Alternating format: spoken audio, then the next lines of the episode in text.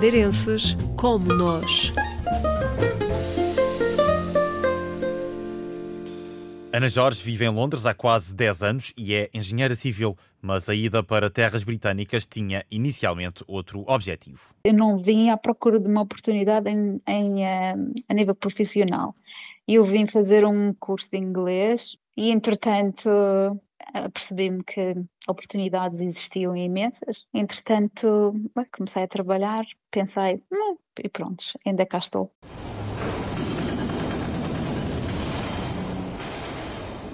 Tenho tido funções diferentes, trabalhei por algumas três empresas. Inicialmente uh, trabalhava mais na construção e aí tinha um, função de site engineer, em que acompanhava a obra, fiscalizava o que estava a ser feito e dava um, instruções à equipa da construção, onde é que iam construir, como, esse tipo de informação. Entretanto, mudei uh, dessa empresa, trabalhei por quase cinco anos e diria que o mais interessante desse, desses cinco anos que eu considero uma grande aventura, eu era a única mulher a trabalhar na empresa, o que tornou, tornou tudo um pouco diferente. Depois de ser um dos raros exemplos femininos na construção civil, Ana Jorge mudou-se para o setor ferroviário. Estive a trabalhar noutro projeto, o projeto Crossrail, que é agora chamado Elizabeth Line, que é a linha férrea que liga Londres este ao oeste. Foi um projeto bastante interessante e aliciante. E atualmente trabalho na, num outro projeto, comboio de alta velocidade número 2, que está neste momento em fase de construção. Eu estou envolvida na parte do projeto. Vai começar em Londres, mais especificamente em Houston, e vai ligar a Birmingham na primeira fase. Esta ligação vai reduzir o tempo de viagem, comparando com os comboios que existem neste momento.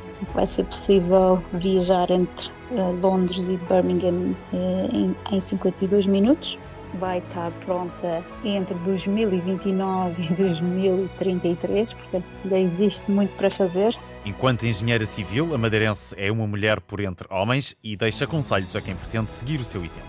Não tenham medo, juntem-se a nós, somos poucas, mas fazemos a diferença. Acho que precisamos um, de aliciar mais mulheres de se juntarem à engenharia, não só a nível de engenharia civil, mas em outras engenharias também, mas especificamente em engenharia civil, acho que é uma excelente oportunidade para fazermos a diferença, para termos uma palavra, para construirmos um futuro melhor e termos uma palavra a dizer sobre isso. Nós adicionamos imenso valor, até porque nós vamos usar nós construímos, mas nós vamos ser utilizadores no, do que estamos a construir. E é ótimo ter uma perspectiva feminina, a nível, por exemplo, a nível de design, extremamente importante, porque nós vemos coisas de uma forma diferente e vivemos de uma forma diferente e vamos ter a capacidade de comunicar ainda numa fase muito inicial, na fase de projeto, a comunicar as nossas ideias e vermos depois isso ser efetuado, ser construído e ser utilizado. Por exemplo, quando estamos a falar de uma, de uma linha férrea, é uma coisa que vai ser utilizada por pelo menos 120 anos. E saudades da Madeira? Tenho sempre saudades da Madeira, especialmente da família, do mar e do verde das montanhas e, claro, da comida também. Tento cozinhar tento cozinhar para sentir os sabores e reviver boas memórias da ilha. Sempre que posso, vou à Madeira ver a família e os amigos e, e ser uma turista na Madeira.